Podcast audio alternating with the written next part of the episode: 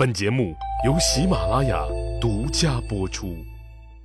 上集咱们说了，汉朝的春秋两次大战，干掉了匈奴的几万精锐骑兵，把盘踞在河西走廊的浑邪王和休楚王彻底赶得跑路了。正在低头猛逃的浑邪王和休楚王又得到了一个要命的消息，愤怒之极的老大伊稚茶大单于，打算把他俩招回去杀了祭天。不想死的两个人琢磨着投降大汉朝得了。来接受他们投降的霍去病眼瞅着就要带着大军到了，休楚王越想越憋屈，就有了变卦的意思。俩人喝酒的时候，他猛干了一大口酒，对浑邪王说：“我觉得这次大单于不一定真的杀我，我损失又不大。这样吧，老哥，你呀。”你投降你的，我带我的队伍，我还是回漠北跟老大解释解释。估计大单于不能杀我。浑邪王一听，啥玩意儿？你要要反悔？要做婊子，咱俩就一起做。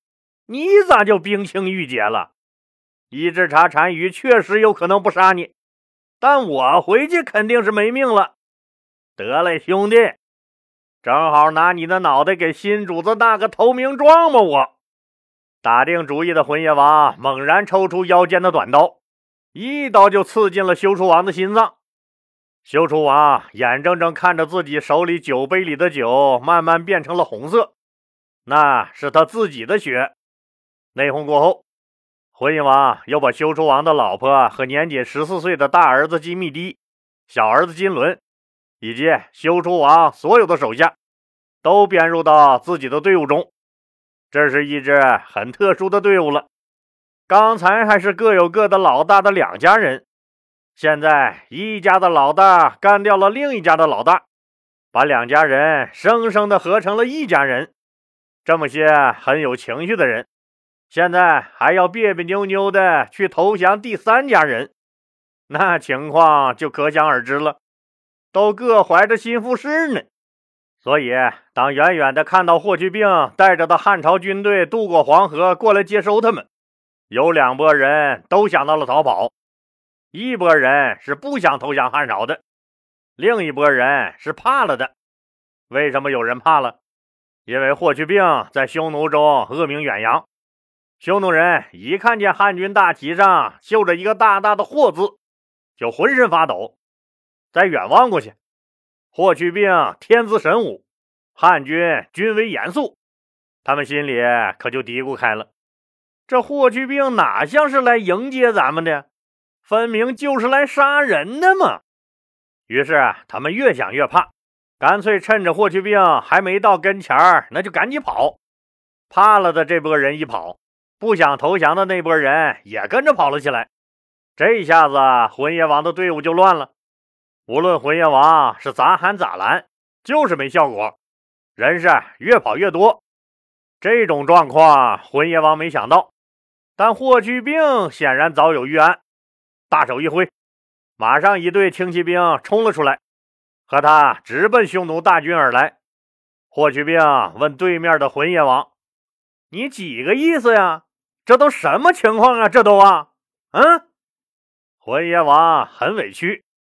我是真心投降，是他们个别人自己要跑的，我也管不住啊。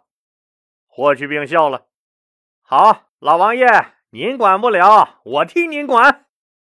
霍去病挥起利剑，下了一道命令：敢逃跑的，杀无赦。于是汉军四面出击，追着逃跑的匈奴人一顿狂砍。不大会儿的功夫。八千多个想逃跑的匈奴人就丢了脑袋，这下子匈奴人被镇住了，队伍里再也没有敢逃跑的了。霍去病告诉浑邪王：“我先派人护送您去见皇上，您的这些兄弟放心吧，我会安排好的。”浑邪王就在来迎接的其他官员的陪同下，先渡过黄河，奔长安去见刘皇帝了。随即。霍去病安排其他匈奴兵分批渡河进入汉朝境内。汉武帝刘彻听说已经顺利地接收了投降的匈奴人，先是狂喜，很快的他就发现问题来了。先不说如何安置这些匈奴人，光迎接他们就是个大问题。那咋的呢？咱是堂堂上邦大国，敌人几万人来投降，这么大的喜事儿，那自然是要好好宣传宣传的。所以在各个环节都是要整出点气氛和花活才行。然后让《长安日报》《晚报》这些个媒体一带头宣传，让全世界人民都看一看。投降我大汉朝是有大大好处的，所以这欢迎仪式准备闹得越隆重越好。首先就得让常年在大漠中啃沙子的这帮子土包子感受到大汉朝的威仪和繁华，让他们彻底服气，并心甘情愿的投降。所以刘皇帝下令，安排匈奴人一路走大汉朝最繁华的街道入长安。要求两边的标志性建筑都要马上装饰一新，随后就是按照什么标准来搞接待的问题。听说有将近四万人来投降，刘皇帝就下令准备两万辆崭新的马车，浩浩荡荡去迎接他们。可是接到这个命令的长安县令半天没敢吱声，最后长叹了一口气：“他这是咋的了？缺马呗？咋的了？”两万辆马车，这得需要多少马呀？大汉朝不缺车，但是缺马。车缺了，可以连夜加班往出造。可现在缺的是马。您加班加点，连夜给我喂大一个，我看看。这事儿把个县长大人急的那满嘴是口腔溃疡，一夜间头发都白了一半。怎么办？既然政府没马。那就拿钱买马呗，这点事儿还能把个大老爷你愁成这样？县长大人不知道拿钱买，可钱在哪儿啊？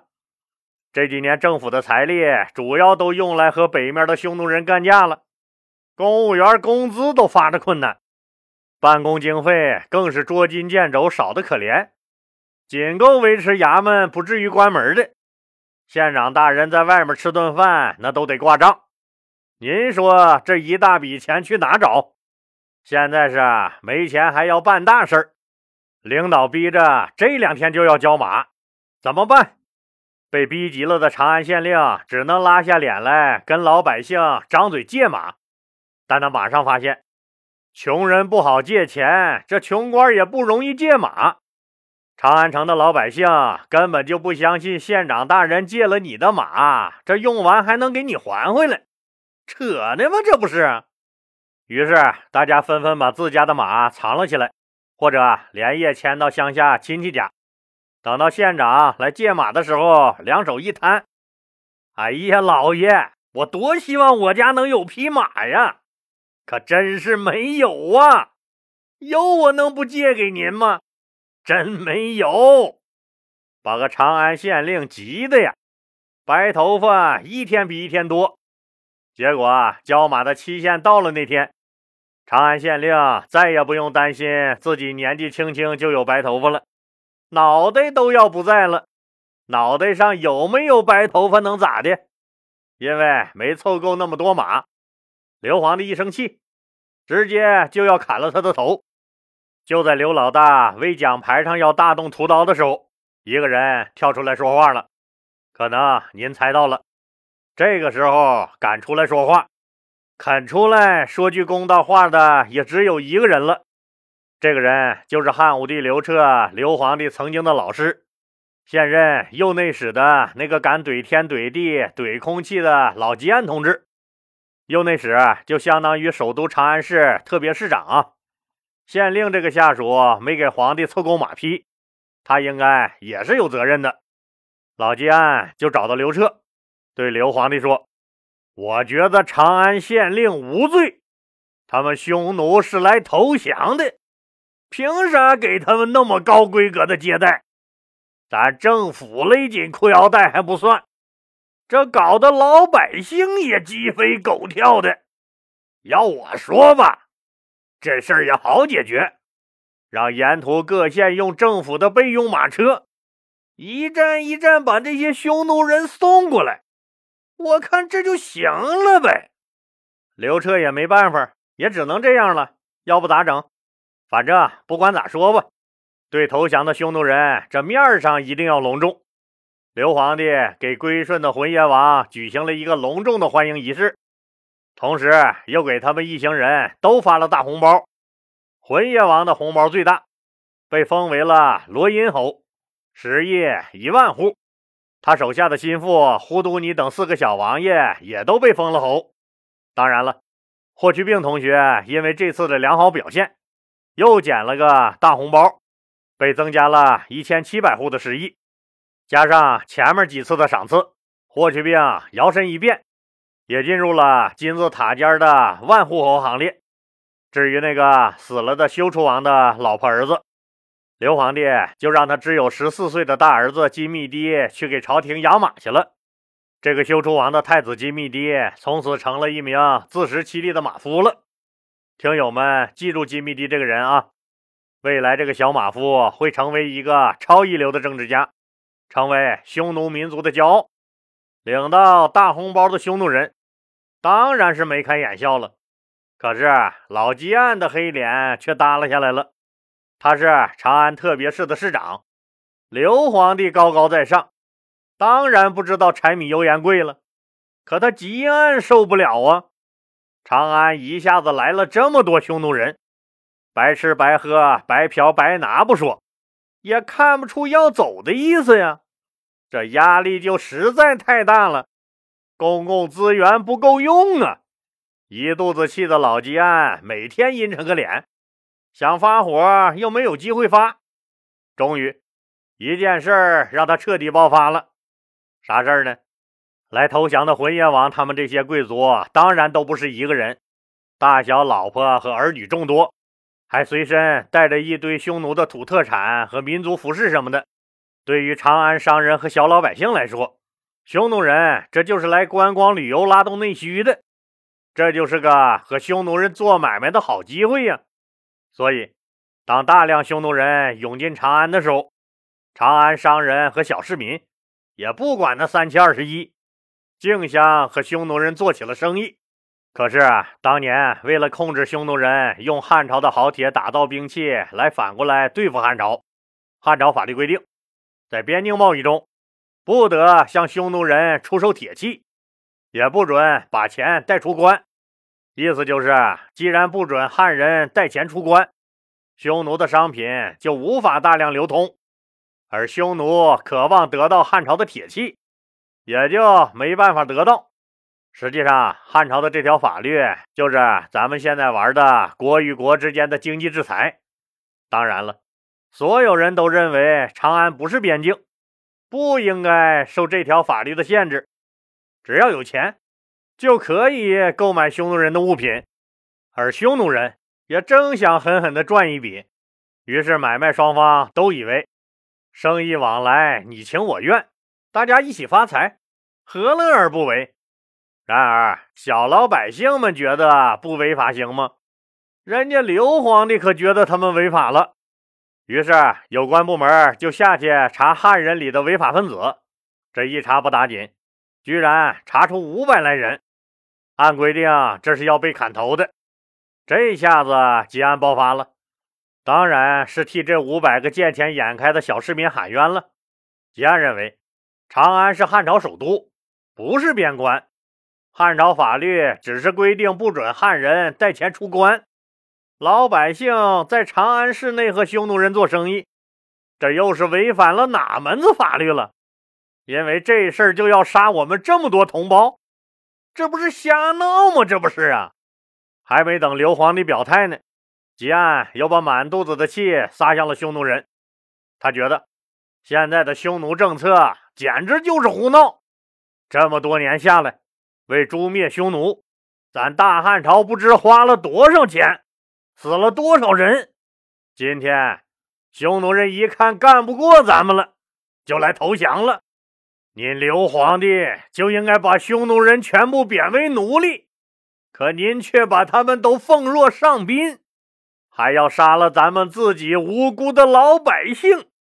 老臣我实在是理解不了。汉武帝刘彻一直没说话，心里叹了一口气：“老师啊，老师，您咋这么短视呢？您这账就是个小生意人的账啊！你以为匈奴人过去抢汉人是赚了，今天投降白吃白喝白嫖又赚了？咱们汉朝一直在亏，对吧？可你咋不算算大账啊？